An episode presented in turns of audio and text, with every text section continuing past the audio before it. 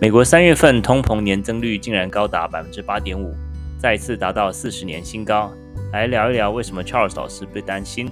另外，卢布最近竟然回到战争前的水准，这表示经济制裁没有效果吗？经济制裁要达到的目的到底是什么呢？欢迎大家收听今天的一口经济学。问君能有几多愁？恰似通膨涨过头。卢布攻防战怎么了？也欢迎大家订阅 Spotify 或 Podcast，或加入脸书同名社团，让你每天更聪明，思考更理性。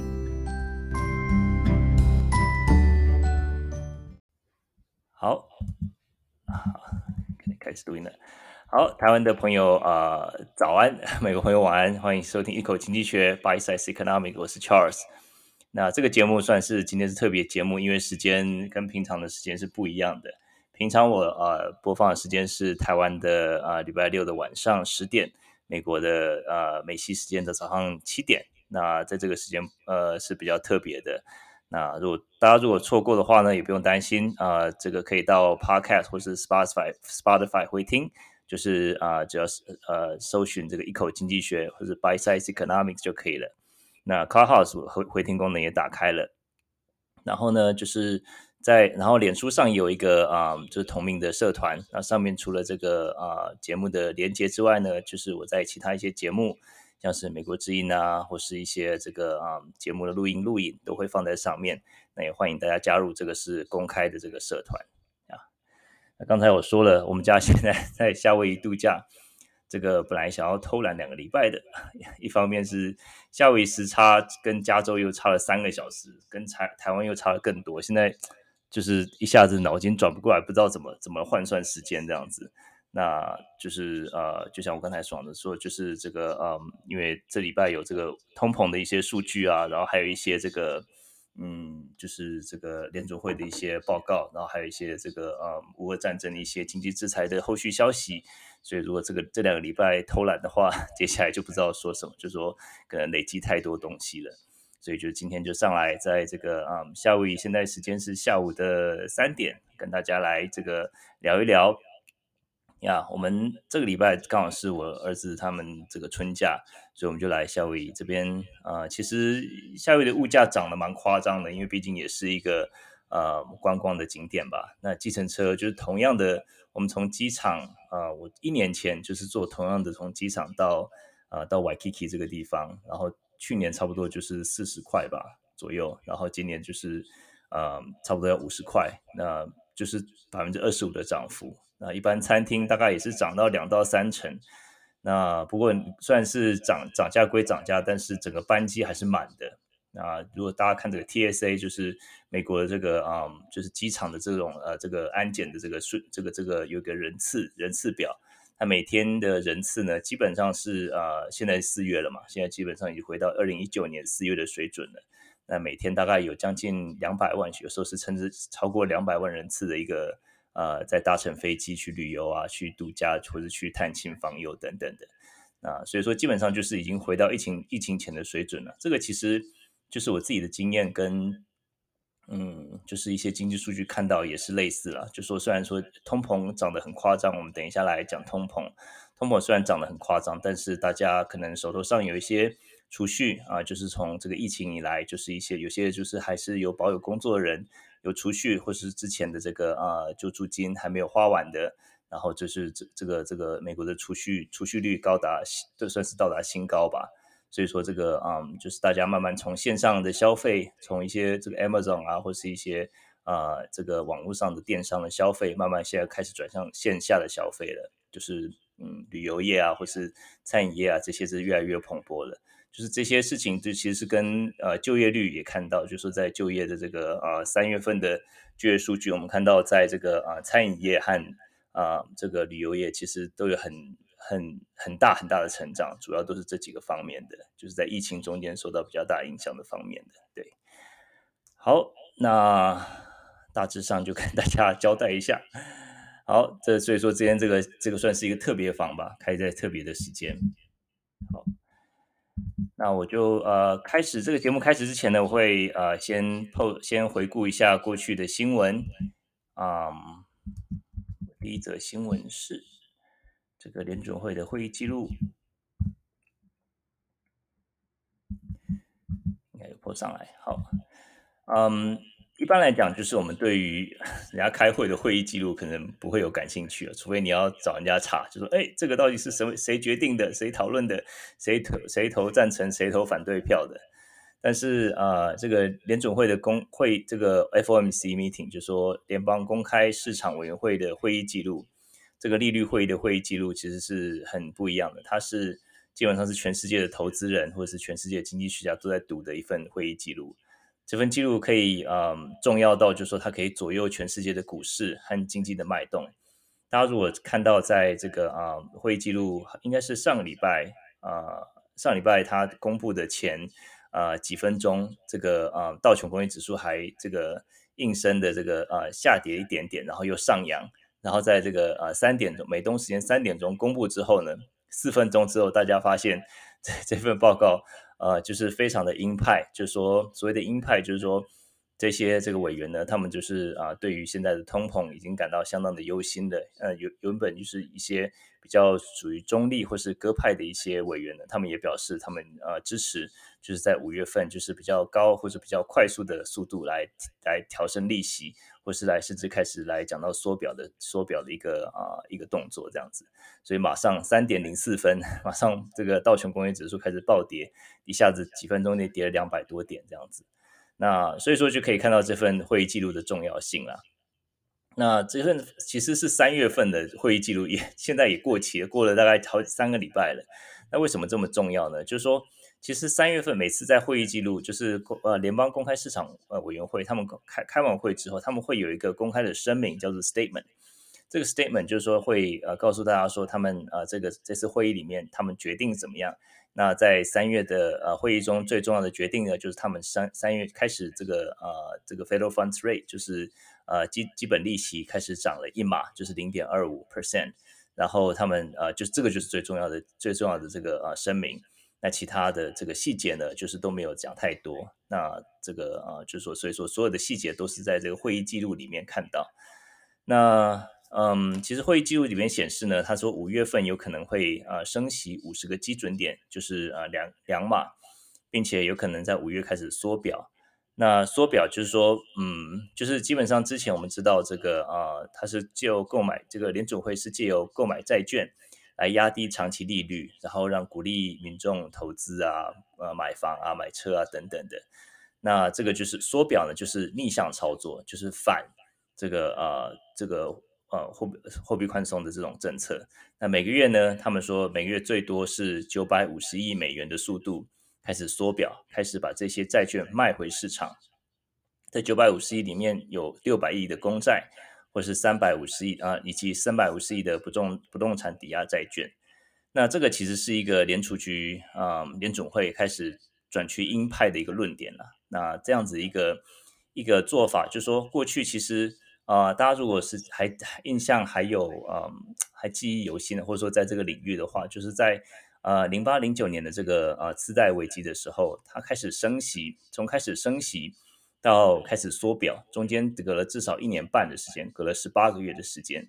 那这一次呢，因为通膨实在太严重了，所以三月才开始决定第一次升息，升息一码。那五月就要开始缩表了，所以这个中间的速度其实是呃很快的，而且就是可以感觉到这个啊、这些委员对于这个通膨的忧心。这也就为什么这些呃会议记录一出来之后，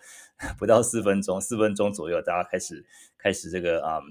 呃，恐慌性的这个卖压这样子，那嗯，这个会议显示，会议记录其实显示，我觉得我还是比较正面的来看待这个会议记录啦，因为这个就表示说，联储局他们目前对于嗯呃，联储局是中国的说法，因为很多时候访问的时候是这个啊、嗯、VOA 就是那个啊美国之音，就联准会、联储局都可以。那对于就表示说，他们对于目目前很高的这个通膨，他们其实是一个呃有一个对症下药的一个一个态度吧。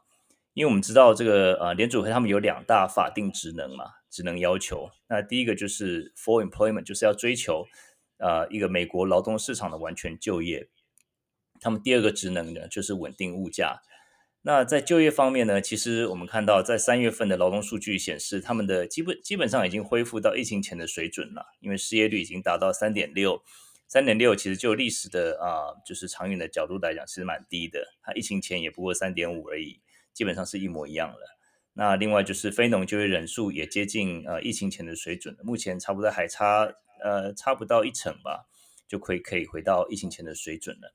当然，整个就业的结构是有点改变，因为就是这个劳动参与率还没有啊、或者说劳动这个啊、这个劳动力还没有恢复到疫情前的水准。但是我们看到一些在疫情中间受到最大影响的，像是餐饮业啊、服务业啊，这些都是啊有很大很大的进步。那嗯，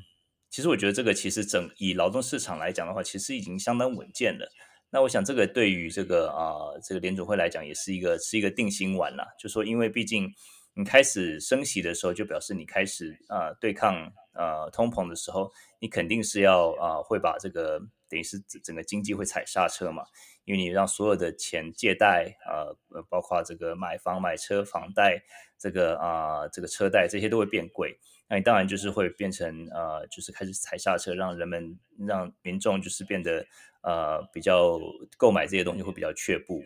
那这个就是也是他的目的了。那就是说，在劳动市场，他们觉得说，诶，目前可能已经算是站稳脚步的时候，他们就开始升息。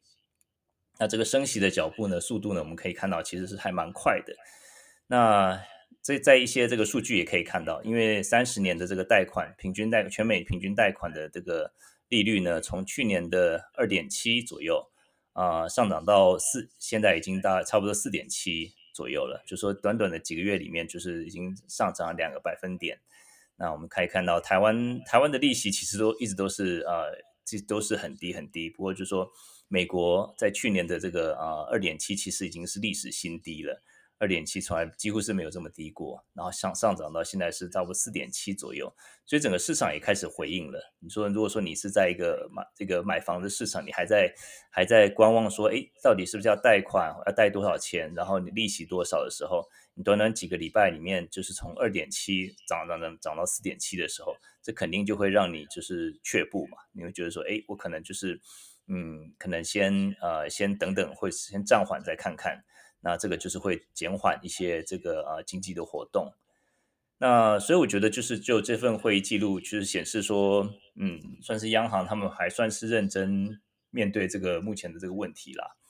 那所以我觉得说，毕竟放任通膨居高不下的话，再多的经济成长也会比也会被抵消了。那就长期而言，通膨，嗯，就是让这些呃呃这些这个嗯。呃，这个就是一些呃通膨让他让民众知道通膨是暂时的，长期而言会通会会降下来的。这个因为就是说在八零年代来讲的话，物价跟薪资双双上涨，这个恶性循环其实是一个是一个民众的噩梦了。大家也是在记得那时候的一个一个嗯一个呃，就是说在八零年代就是那时候也是油价推升的一个一个经济衰退嘛。然后那时候就是大家除了这个物价上涨之外，大家物这就是我之前有稍微跟大家分享过嘛。如果说是一个你是在找工作的，你在看到物工呃物价上涨这么厉害，你就会跟你老板说，哎，我要求这个我的工资每天上涨，呃，就跟这个物价上涨，这个 CPI 上涨是要调这是同步的。那老板就是会觉得说，这个我如果说我必须要负担这么呃，也是在一直在上涨的工资的话，那我也希望能够在我的物价上面，我的这个定价上面也是跟着上涨，所以就是就是就是算是一个恶性循环了。那如果说是啊、呃，央行就是央行能够让民众对长期长期的通膨能够有一个比较乐观的一个态度的话，就是认为这个只是一个过渡现象的话，那就是可以让民众不是那么。在这些长期的啊，这个不会比较不会造成工资和物价这种恶性循环，那么这个也就是取决于这个央行的决心了。好，第二个新闻是啊，就是 CPI 跟 PPI，就是消费者物价指数跟生产者物价指数。对，这个是啊消费者物价指数，消费者物价指数三月份是高达百分之八点五。啊，是四十年来这个一九八一年来十二月的最高。然后，嗯，PPI 呢，就是昨天才公布的生产者物价指数，年增率高达百分之十一点二，这个就是史上最高。不过，嗯，生产者物价指数是从二零一零年的开始记录的，所以说并没有啊八零年代这个石油危机的记录。所以说，啊，如果有的话，可能也是八零年代以来最高的。通常生产者物价指数一定是会比消费者物价指数高差不多两到三个百分点。那所以说这个数字看起来算是正常的啦，就说一个是八点五的话，另外一个十一点二，算是算是是是合理的。那很多人就是会说啊，糟糕，这是不是这个降不下来的通膨是不是降不下来？另外一方面就是说，呃，大家如果想到四十年前到底发生什么事情啊？四十年前就是说的经济衰退，他们那时候就是一个停停滞性的通货膨胀，停滞性通膨也是油价上涨所引起的，所以很多人就会拿这两个这两个年代来比较，八零年代跟现在。那其实呃，我先来看一看这个嗯，这个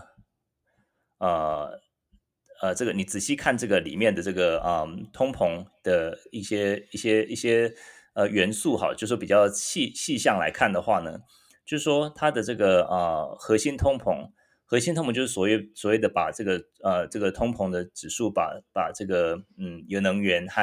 呃食物这两个部分就是波动比较大的，先把它去除的话，它核心通膨它其实呃月增率其实是有趋缓的现象。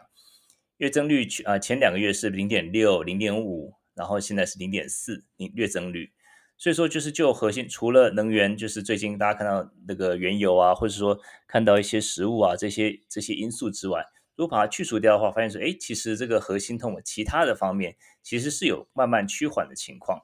当然，我觉得这个可能也是有一点点这个呃，就是央行他们的一些抑制的措施所呃产生的一个预期的效果。就是我们刚刚说到这些三十年期的这个房贷，它的这个利率已经开始上涨了，所以已经开始产生一个经济抑制的效果。然后另外呢，就说嗯，在这个呃呃这个总总的来讲，就是说能源方面虽然说还是呃还是涨了很多，但是呢，能源方面就说在这个嗯呃开乌俄战争开打的时候是呃一。一桶呃原油是差不多一百三，曾一度涨到一百三十块美金，然后到现在差不多涨到啊、差不多跌到差不多一百块、一百零五块左右这样的区间，所以说价格其实是有稍稍的回稳。那啊、所以说我觉得就是就长期就中长期来看的话，我觉得应该是会秋天、冬天会开始慢慢的降下来，因为就是再加上央行的这种比较呃紧缩性的货币政策的一些啊。这种呃这种做法，那嗯，接下来我们先来看看这个嗯，比较一下八零年代跟呃这个现在的一个一些呃一些相同或者相异点。那主要是嗯有三个呃可以就是比较的，就八零年代跟呃目前就是到底有啥哪些的异同。第一点呢，就是说我觉得是油价上升的原因，就是是蛮不一样的，跟八零年代比起来呢，就是说。现在也是那种短期内啊、呃、上涨了后，上涨幅度很大的一个一一个油价。那我们从去年开始，就是到今年为止，就是说，如果说大家看这个 CPI 里面，他们的嗯的能源的部分是上涨百分之五十的部五十，就是升涨涨了这么这么大的一个涨幅，跟八零年代比起来呢，就是也是 短短的几个月内就是涨上涨了很多。但是八零年代大家如果看看它上涨的原因，八零年代是标准的这个所谓的供应端。缩减所造成油价上升，那时候就是嗯，中东地区的一些紧呃紧张情势嘛，还有原油输出国的减产，所以原油在几个月里面就一直上涨，一直上涨。就说相对来讲，就说我们现在看到的这个原油上涨的油价上涨，主要是需求端在推动的。因为从去年大家如果记得，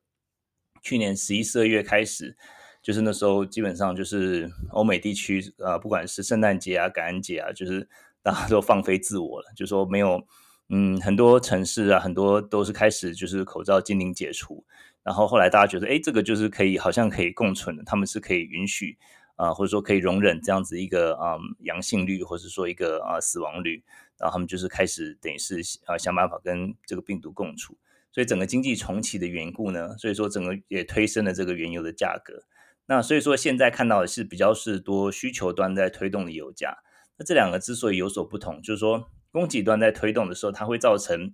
嗯，这个啊、油油价的使用不不只是油价的上升，而且它整体的使用会减少。就说它的，因为它的是是需求端的这个，呃，对不起，是供应端的缩减嘛。那至于说是这个啊、如果是现在的话，现在来讲的话呢，是需求端的话，需求端它虽然油价会上升，但是它的呃需求整体的这个使用使用量，原油使用量是会是会增加的，所以是因为经济发展所造成的这个啊、需求，原油的需求所所造成的影所所造所推升的这个原油上升的影响。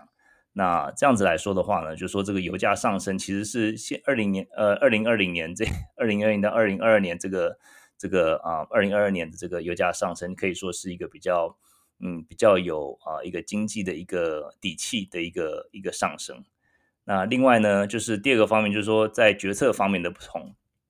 在八零年代的时候，就是面对呃高升的油价，那这些这个那时候的卡特总统，他们其实是使用一个价格干预的方式。那就是反而让民众会觉得说，哇，这个你才开始在价格干预了，是不是？或者说开始用配给了，就是说你呃好像是单呃一三五二四六就是这样，就单你的这个车牌是单数双数才可以去加油这样子。然后所以说你如果说就是大家如果还还有这个印象，这个卫生纸之乱的话，就说你越越限制，就是说哎每个人限买两包，那我可能。我即使只要一包，我还是买两包嘛，我就觉得说这个会限量，会表示会配给，表示说它已经数量不够嘛，所以说反而会造成这个数量，就是大家会会开始抢购囤积这样子。那那时候的这个啊联储嗯联联准会的主席，一之前是 Arthur Burns，在七零年代，然后一直到 Paul Volcker 到八零年代，那 Arthur 这两个主席的他们的一个风格是蛮不一样的。Arthur Burns 他是一个比较维持宽松的货币政策。他认为说，这个啊、嗯，这个油价的主要是要用这个啊、呃，透过行政的手段或者说财政的手段，就是从从白宫方面的这个行政命令来控制的。他认为联准会的角色并不是在控制这个啊、呃、油价和物价，但是接下来这个 Paul Volcker 他们他就完完完全的是一个一个大老鹰，就是非常非常鹰派。那短短几个月就把这个联邦基准利率，就为了要这个控制这个通膨，一下子。调涨到百分之二十，这个是几乎是从来没有听过这么这么高的水准，就一下子把这个整个经济就推向这个经济衰退。那这中间呢，又一直来来回回，来来回回，就说百分之一下调到百分之二十，几个月内又把它降到百分之八、百分之六这样子，然后所以说一下子又提高到百分之十五，所以说就是让民众有点像莫衷一是啦。所以对于对于这个对长政政府长期通膨的这种。预期他们是不是能够能够来控制这种这种预期？认为说他可能是没有办法的，所以说那时候的一个情况就是说，他们的这个紧缩货币会造成这个经济衰退。那现在呢？啊，我觉得说美国政府也是有这中间也学到教训了。那这个美国政府他们就是现在开始增加产量，他们开始这个释放出这个储备原油，然后他他们就是另外他们不是用这个配给的方式来来稳定油价。另外，这个嗯，这个联储联储会主席鲍尔他也是不断释出这个货币紧缩、控制通膨的信息嘛，就是他是用一个用比较软着陆的方式，而不是这个硬着陆的方式。在八零年代就比较像硬着陆的方式，就一下子飙高，从百分之八一下子飙高到百分之二十这样子。所以说，我们看到就是说，虽然说三月呃的会议记录里面显示出他们会开始比较一个鹰派的一个。一个态度和一些作为，但是它基本上还是比较缓和和缓的方式。从三月的零点二五到呃五月或许会调高两码，变成零点七五，然后可能开始呃这个减少购债。所以说，我觉得这个整个方式还是是比较一个软着陆的方式，因为他们也是认为说劳动市场已经够稳固了、稳定了，所以说他们希望能够就用这样子的方式来慢慢让这个经济降温。那最后呢，就是我觉得说，嗯，绿能产业和产业的结构啦，就说跟八零年代比起来，其实是差蛮多的。那其实像目前来讲的话，美国他们能源当然是已经是呃可以几乎是可以自给自足了，毕竟他们就是有很多的这个嗯自己产油嘛，就是他们的页岩油啊这一些的。另外，他们的呃美国的绿能产业其实是占他们所有产业所有能源的这个需求大概百分之十三左右，就是他们已经可以是很多样的这个呃能源的来源。那相较起八零年代，那当然就是比较没有办法相比嘛。八零年代那毕竟还是仰赖进口原油进口的一个年代。那另外呢，就是目前的产业也是比较有韧性了，就说他们也没有呃很多的产业其实是当然需要能源，但是需要需要耗能，但是就说呃是比较有能力或者说比较有啊使用比较多这个再生能源的啊，就是综合这些因素来讲啊，我认为说。呃，目前情况跟八零年代年代是比较 没有办法相提并论的。那我对于目目前美国的前景还算是应该算是审慎乐观吧。虽然说通膨是这么高，但是其实你仔细看它的细项之外呢，另外就是看到它跟呃目前的经济的体质，还有它的劳动力的这个呃健全，其实我觉得是我觉得是不会太过担心了。再加上去年呃低基期的因素，就是去年从四月五月。这个啊，通膨才开始上涨嘛，所以说四月五月的机器还是蛮低的，所以说年增率看起来当然是会会是蛮高的嘛。那再加上这个啊，联邦这个联联准会他们开始已经开始呃下重手了，所以我觉得呃可能秋天之后，希望呃乐观的这个情况估计的话，秋天之后希望能够慢慢看到一些成效吧。对，那我们就拭目以待吧。好，那。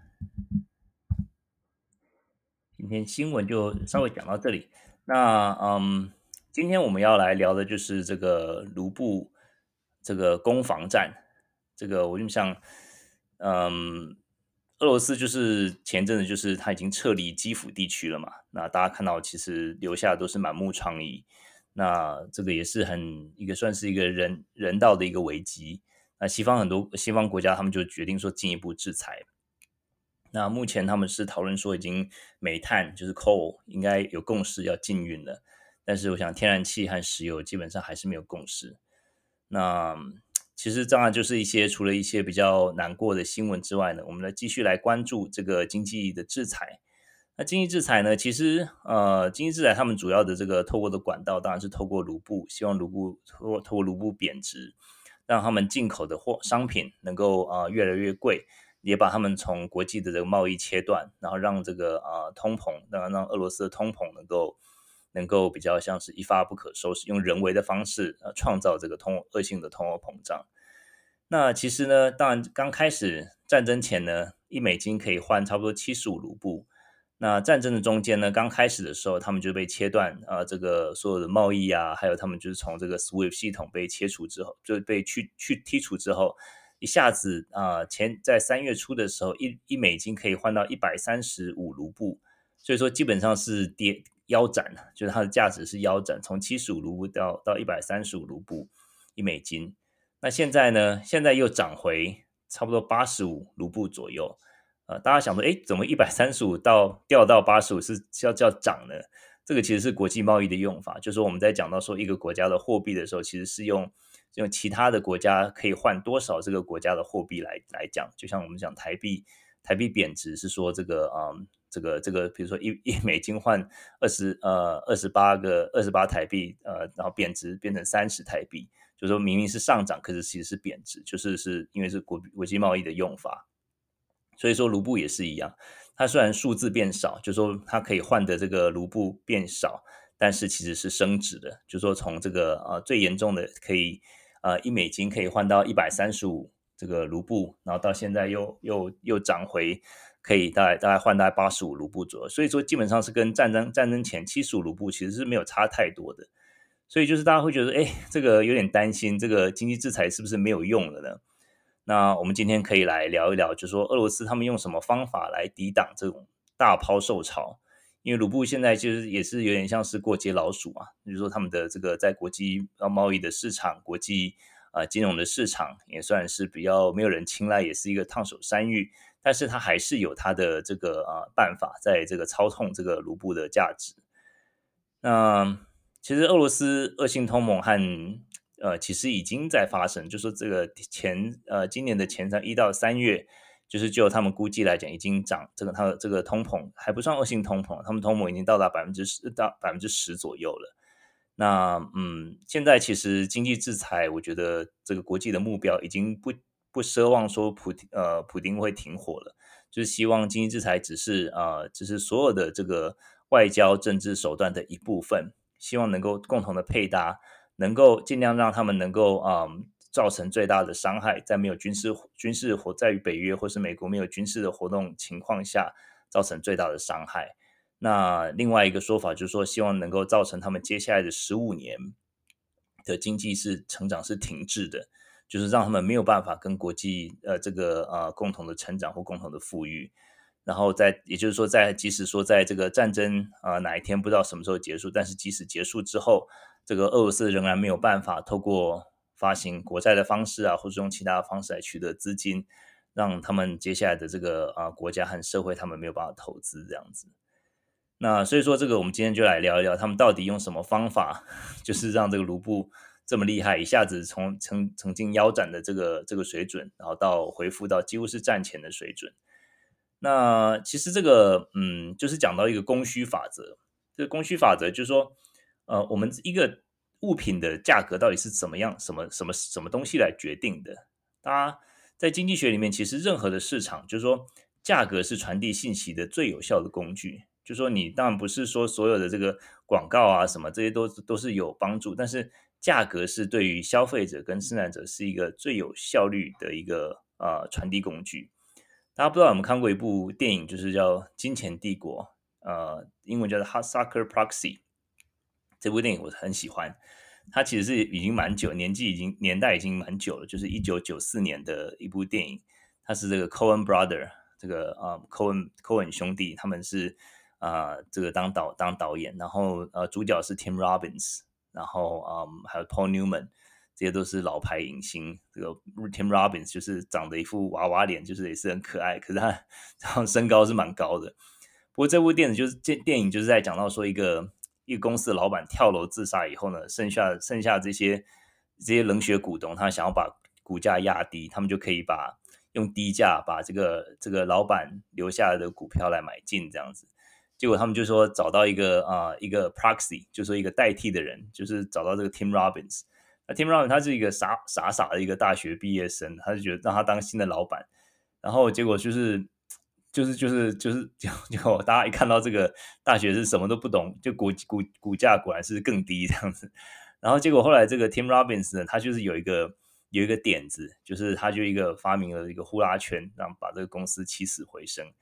那每次讲到这个呼啦圈呢，就是说怎么怎么样，就是呼啦圈一开始在玩具店里面，他就这部片里就是有一个片段，然后他配上那个配音，那那段真的是非常非常非常经典。我每次在教这个嗯教这个个经的时候，都给给给学生看这一段，就是那段就是非常经典，就是讲到说价格，然后个人的偏好，然后怎么样子怎么样让这个供需达到一个平衡。那这个就是说大家如果有空的话，可以到这个 YouTube 上去查这一段。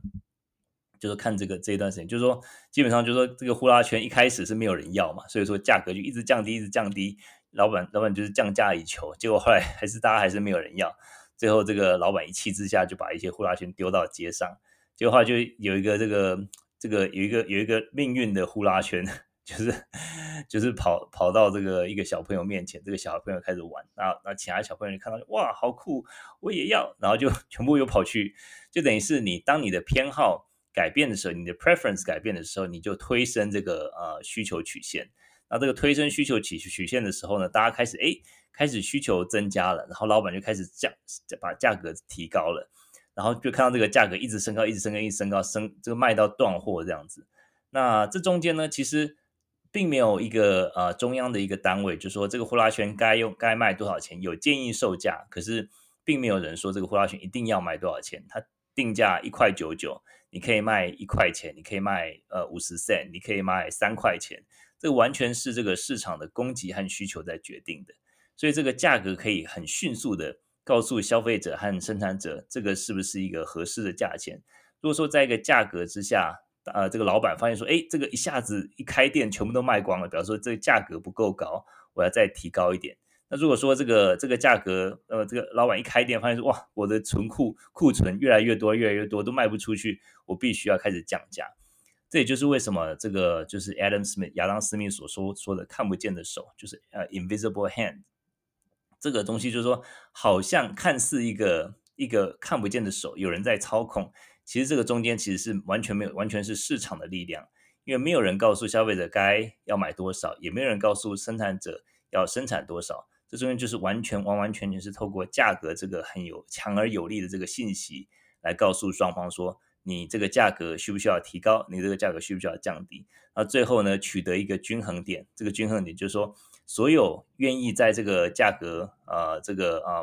呃，呃购买的消费者都能够得到这个商品。那老板呢，这个生产者呢，他就是也愿意在这个价格生产同样数量的这个生从同样数量的物品，那这个均衡就达到了。那所以说这个 就是完全是这个，嗯，并没有一个中央的一个啊、这个定价的单位，而是这个双方生产者跟消费者共同来决定的。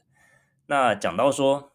这个当然就是一个基本的这个供需法则嘛。那到底有什么样是什么来决大决定一个国家的货币价值呢？那其实也是一样，就是也就是就是生产跟这个呃需求。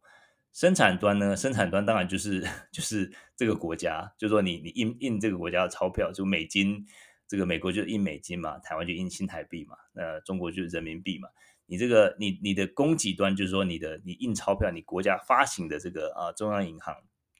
就是供给端。需求端呢，就是说所有这个世界上需要你国家的物品的啊这些消费者，就说如果说有人像台湾台积电买晶片，就是他们需要啊台去需要这些晶片的时候，他也同时的需要新台币，因为其实他必须要最后是需要用新台币来跟呃让让这个台积电收到这些新台币之后呢，不管是他们一开始是付美金、欧元。这个呃，里拉或者怎么样，都最后就会都去都会变成这个新台，就是对于一个新台币需求的一个拉提升。那也就是说，现在我们看到呃，俄罗斯，俄罗斯他们虽然说可能很多遭遭受到国际制裁，可是他们还是有原油啊，他们还是有天然气啊。所以说，这个这些德国、意大利这些国家，他们需要原油，需要天然气，他们还是变成变相的需要呃卢布。也就是说，相对来讲，它也是提升它的这个呃推升它的价值。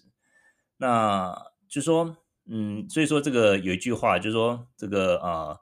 呃，就说这个这个一一个国家，如果你对一个国家经济前景看好，就说可以买他们的货币，他们货货币的就会走走高。所以国家好就买钞票，公司好就买股票。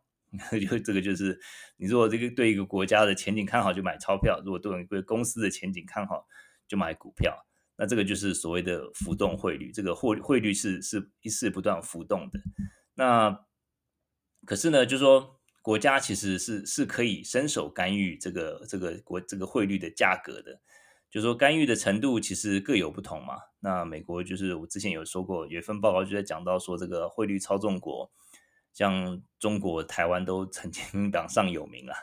那就是说，他们就是用很多不同的方法嘛。就说，这我们今天看到俄罗斯，我们来看看他们的一些方法，怎么样控制，让他们的卢布就是操作在一个一个很稳定的水准。这些其实都是这个教科书的操作，其实也是就经纯经济的角度来讲，其实是一个还蛮还蛮还蛮这个嗯，这个就是就是教科书的操作了，就是他们做一些做法。那他们呢，就是说嗯。呃，第一方面就是他们增加货币需求，第二方面就是他们关闭市场，减少货币交易，然后是增加这个卢布的缓冲区这样子。那我们我们就来看一看他们到底做了哪些这些呃教科书的操作。第一个呢，就是他们首先先把这个俄罗斯的央行的基本利率提高了百分之二十。哇，这个现在所有的国家都是在都是在几乎是接近零的这个基本利率水准。那俄罗斯它一下子调高到百分之二十，你调高基本利率是有什么帮助呢？就是说，你一个当一个国家的央行和商业银行提供比较高的利率的时候，在一个国际的一个一个流动的这个呃货币的市场的时候，这些资金就会慢慢流入这个市场，货币高利率比较高的市场。那现在目前当然就是他们跟很多国际的这个呃国际贸易、国际货币是切断的，是断绝的，所以说他们是对于至少是对于国内来讲。让让俄罗斯的民众先愿意把钱继续放在俄罗斯的银行，就是对于卢布是还是有一定的信心的。这个就是他们是创造了这个啊、这样的一个需求，那就是让这个俄罗斯现在在做的。那另外呢，他们就是还有办法，就是让呃要要一些企业他们卖出呃他们的百分之八十的外资来支持卢布。然后所以说，他们每个月大概可以筹到大概四百到四百八十亿的美金支持卢布。那短期内还可以勉强支持啦，就是说他们可以用这个，因为他们很多的国有企业，其实很多私人私人企业，其实这个骨子里都是国有企业的，所以他们就是就就用这样来创造一个卢布的需求。然后呢，他们也是同时呢，他们用很强力的一个外汇管制，他们就是禁止俄罗斯人民外汇交易或是啊、贷款，然后就是用一些。啊、用一些这种这种办法。那最后呢，就是我们也知道，就是他们的这个天然气啊，原油的这个王牌，这个也是众所皆知的嘛。那美国、俄罗斯这个目前他们透过能源出口，每天大概还可以进账五点五亿的美金。那大概有差不多有三点五亿是从原油啦，两亿是从天然气。现在呃，欧洲的这些国家，他们是现在还是谈不拢，就说在这些啊、是不是要来继续仰赖？呃，俄罗斯的这种能源的消能源的这个呃出口，就是还是谈不拢，就所以说，俄罗斯它现在还是这这一块还是一个他们很重要的一个支持卢布的一个一个呃一个很重要的来源。那所以说他们，你想想看，每天有五点五亿的美元呢，就是这个一个月就有一百五十亿、一百六十亿的、一百六十亿的美元的这么这么丰厚的一个收入来支持卢布。所以说，就是即使说他们跟国际贸易已经切断了，但是他们还是有能力来呃这个支持他们的这个这个币值，他们的汇率不不会不会一直一直往下跌这样子。那所以我觉得说这个嗯，还有再再加上刚才这些方式嘛，他们做的这些嗯，就是包括包括央行把基本利率调到百分之二十啊，然后吸引这个民众把卢布留在银行。那另一方面，这个强力限制这个。干预卢布换外汇，让卢布就是只进不出了，你只只只允许需求，那不允许供给，就是你的 你就不自不继续制造供给，你就让一直推升这个需求，那它就是你就是你就让这个资金它不会大逃亡嘛，就所谓的 capital flight，就是资金大逃脱。通常在战争战乱的时候啊，或者说一个国家的这个。呃，中央银行或是这个民众、国际对这个国家的这个政府有慢慢失去信心的时候，就会造成资金大逃亡。他就是用这些比较这个呃管制严格管制的方式，把整个这个呃俄罗斯的卢布的金融系统这个包的包的严严实实的，你根本没有办法，没有密不透风这样子。你只有需求，不断不断的透过官方的方式，透过民间银行的方式来创造，不断创造需求。然后没有这个啊，不允许任何的资金逃脱，就是密不透风了。那很多人就说这个就是在叫做一个啊波坦金的骗局。这个整个性整个整个市场看起来，这个在讲这个波坦波坦金的骗局之前呢，就是说这个基本上就是一个嗯，他们说这个现这个叫现代的炼金术，就说虽然说看起来这个账面上的数字很漂亮，就说是是他们的这个卢布呃一看起来已经是。呃，回到这个战战争前的水准了。战争前我们刚才说过嘛，一块美金可以换七十五块卢布，那现在差不多是八十五块，所以基本上是差不多的。那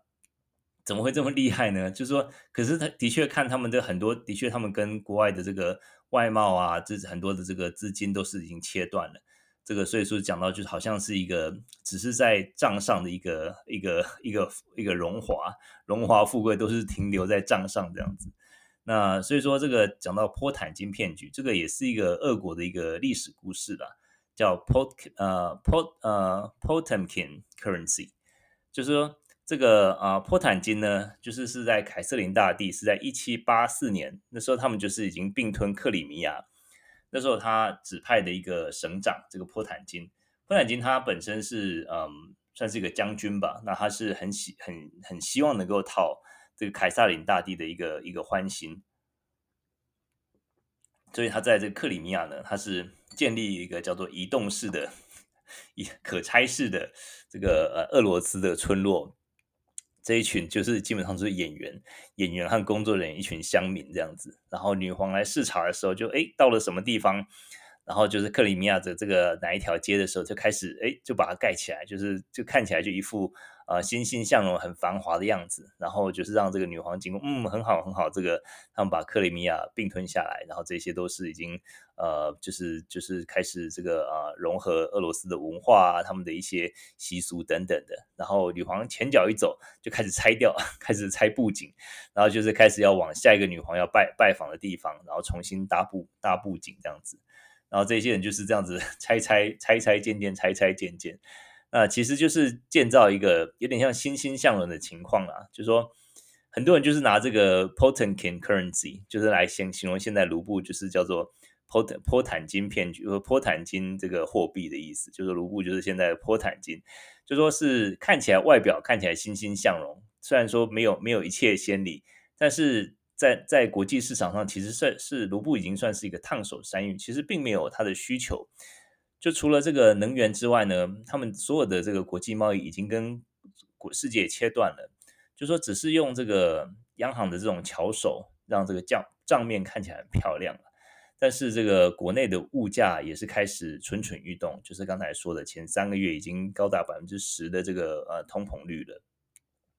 他目前已经不算，已经基本上是没有国际贸易的，他们没有任何的进口出口。过去的这些公司，主要的这个欧美的公司啊，就是亚洲的公司，全部都跟他们断绝往来。那就像是在你在街上，比如说在欧洲，这个在这个俄罗斯的这个商品街上，诶，看到一台这个这个呃 Panasonic 的电视，哇，好便宜！这个然后进去店里面一看，哇，这根本 货架上一个电视都没有，就是说账面上看起来很便宜，但是实质上你是是空的，是虚的，也就是说。这个这些他用这些方式，其实就是只是勉强让这个卢布看起来很很漂亮，但是实际经济呢，就说人民的选择变少，就是没有国际贸易嘛，这些产品都没有，这些这些这些物品都没有了，都消失了，然后物品稀缺了，就是你必须要靠自给自足，你自己，比如说你自己，人民开始吃自己 做的汉堡，这个麦当劳走了嘛，就是他们就接手，就是这个啊做吃吃自己自己自给自足。那这个啊、这个 Panasonic，这个他们这些呃，这个日本或是韩国或是这些啊、商品，你没有这些这个地方的这种电子产品，你就开始自己做，所以说这个选择变少，那物品也开始稀缺了。那接下来呢，我们就可以看到它的工资也会慢慢停滞，就说它你没有这个啊、没有没有没有这种这个呃这个消费的这个推升嘛，那经济衰退是是肯定。是肯定的啦，因为就是说再加上这个通货膨胀，那预计目前的预计呢是，呃，二零二二年的这个啊、他们的通货他们的通货膨胀再加上这个实质的啊、实质的这个啊、GDP 应该是跌会跌百分之十以上了。那当然，欧洲这个这个俄罗斯它的嗯经济体还蛮庞大，所以百分之十还不至于说太糟糕。不过这个十百分之十是一个实 real GDP，就是实质的 GDP，就是不包括。啊，通货膨胀率，就是说它的实质实际的这个经济体会缩水，呃，变成九成。那再加上他们这个这个，如果说再加上这些呃经济制裁，它的目的是在长期的这个啊、希望他们接下来十五年到二十年内是借不到在国际市场借不到钱的情况下，我觉得他们呃主主要的这个啊、经济制裁的伤害，可能是就中长期来讲是还蛮蛮巨大的。所以说，嗯呀，或许就是没有办法，目前来看起来是没有办法让普京这个回心回心转意或者是停战。但是我觉得这个对于这个俄罗斯的这个嗯长期的发展来讲，其实是一个是一个蛮致命的啦。那就是像这个之前拜登总统也有说过嘛，就是在这个战争之后，不管他们战争的结果如何，这个只会让这个嗯这个 Russia become weaker，然后这种其他 rest of the world stronger。就说我觉得这个就是透过一个经济制裁，希望达到最终的效果吧。对，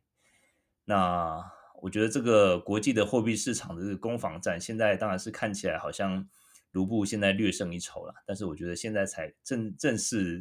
大概才开始吧，因为现在能源呃各方面，或许欧洲国家他们都还是在在讨论，因为几乎上没有没有什么事情是不能拿来讨论的，没有没有什么事情不能拿来当筹码的。虽然说现在欧洲还是很依赖俄罗斯的能源，但是我基本上我个人认为啦，他们如果说要呃真的是切断，或是要开始转向其他国家的这个能源进口的话，要做就是要现在。你如果再拖再拖到几个再拖到秋天冬天的话，等到冬天秋冬又要又要这个又是天然气的需求呃大增的时候，我觉得到时候又又让这个普丁又又握住你这个。呃，能源的这个命脉了，所以我觉得，嗯，真的要做的话，应该是要快很准啊，就说长痛不如短痛。那当然就是每个国家有它的需求，在它的考量嘛，它也不可能说一下子这个呃断了这个天然气或是原油的这个来源的话，它没有下一步的话，这个整个国家可能会呃推向经济衰退的一个状态了。所以说，嗯，可能就是还要再嗯从长计议。不过我觉得，如果要做的话，应该是要趁。这个秋呃春天夏天的时候来做这个决定，这样子啊，然后让这个整个整个影响和冲击是减到最少，越这个越少越好。好，那呃，我今天差不多准备的东西就是就差不多这一些，就是卢布的攻防战。其实我觉得是一个还蛮有意思的，就说我们今天有讲到，就说什么是供需法则，然后也讲到说这个货币的供需其实跟一般物品的供需其实是一样的，只是货币的供需，你呃这个一个国家的银行、中央银行或者这个一个国家政府，你可以用一些货币操作的方式来呃 manipulate 来操控你的这个呃货币的这个价值。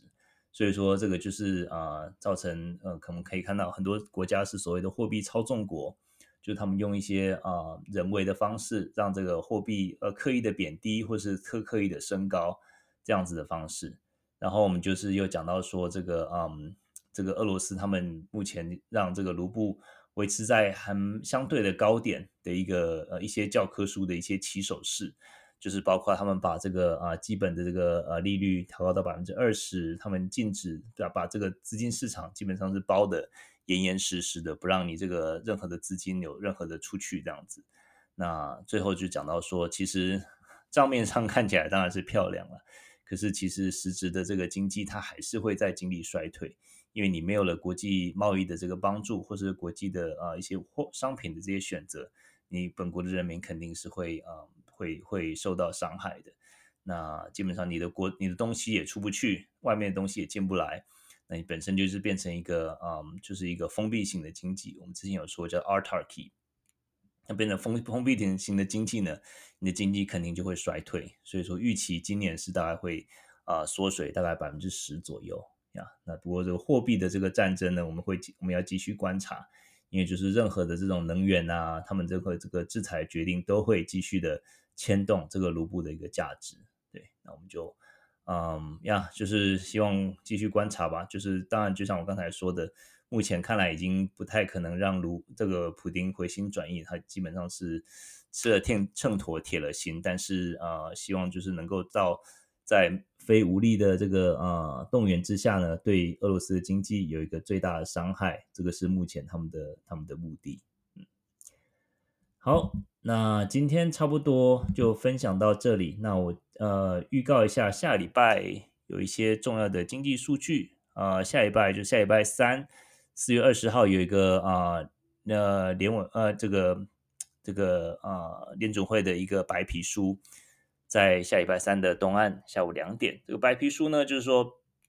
是对于各个区域的经济区域经济有什么样的一个不同的发展啊、还有不同的一些挑战。那这个白皮书里面都会讲到，这个会讲到比较细的，就是说啊、可能不同的，因为我们平常是看到是整体美国的一个经济指数嘛，那但是这个白皮书会讲到，特别是讲到说这个不同区，比如说德州啊、西岸，然后就是中西部，或者说啊、这个新英格兰地区，然后这个美国南方这些地方，就是各个地方的他们面对的经济挑战各有什么不同。那这个下礼拜三我们会来关注这个白皮书。然后，诶，下礼拜五有这个 PMI 购买者经理者购买经理者指数。那我们下礼拜、呃、可以再来聊一聊这些。那我们看起来像是，诶，礼拜二有一个这个呃 Building Permits，就是这个呃和许可数，呃建建商的许可数，还有 Housing Starts，这些都是这个对于这些数字，如果说越高的话，当然就是会造成呃也会造成这个。房价可能有稍微抑制的效果，不过目前房价抑制的效果，我觉得是这个，嗯，这个啊升息他们的影响会更大了，就是对于民众这个稍微嗯稍微嗯就是买房的这个热潮稍微降一点。不过现在目前所造成的问题呢，就是说升息归升息，但是 但是买不起房子，好像都是中低收入户。因为像是真的是投资啊、投资者都对就投资者来讲的话，呃，四点七，我刚刚说是四点七嘛，四点七的这个利率，其实对投资人很多投资人讲还是还是很值得的啊。因为四点七，他在其他地方这个只要他的房租的收益就高过百分之五，他就觉得这个投资是划算的嘛。他这个贷款的就是有有这个这个这个回报率就是高于他的这个这个成本嘛。所以说就是就很多的这个。嗯，投资者来讲，还是是一个，还是是一个好的投，房地产还是一个好的投资。比如说，你真的有钱的，真的有这个现金在手的，还是继续的能够继续的买房。反而你抑制的是这些中小的这个，比如说是中产阶级或是比较中低收入户的。对那这个就是我们也是要继续观察啦，就是每次这个在经济危机之后呢，很多时候就从财产重分配，那很多时候我们看到就是这个啊有钱的富者越富，贫者越贫，这个也是一个一个蛮无奈的一个状态。好，那我们今天差不多就聊到这里啦。好，我们晚晚上还有一些活动。现在时间是台湾的早上，呃，加州时间晚上七点，台湾早上十点啦。好，那我们这礼拜的分享差不多到这里。那我们下次是下礼拜六，下礼拜六看是几月几号？四月的二十三号，应该已已经回去了，下礼拜回去。啊、呃、呀，好，那我们就啊、呃、就下礼拜见啦。好，那我们现在。就分享到这里，谢谢大家。好，谢谢大家今天来捧场，来共度一小时。差不多就到这边为止。好，谢谢台下，谢谢梦，谢谢 KC，谢谢啊赖，谢谢 Morning，还有 Arthur 宇宙虾米 Mindy。啊、台湾的朋友早安，祝大家周末愉快。然后美国的朋友呃晚安，然后祝大家也是祝大家周末愉快，谢谢大家。好，那我再过十秒钟关房。那我接下来这个会放到 Podcast 上。那如果大家大家刚才没有漏听，呃，这 不是没有漏听，如果有漏听的话，就欢迎到 Podcast 上回听。好，那我就关房了，大家拜拜，拜拜拜拜。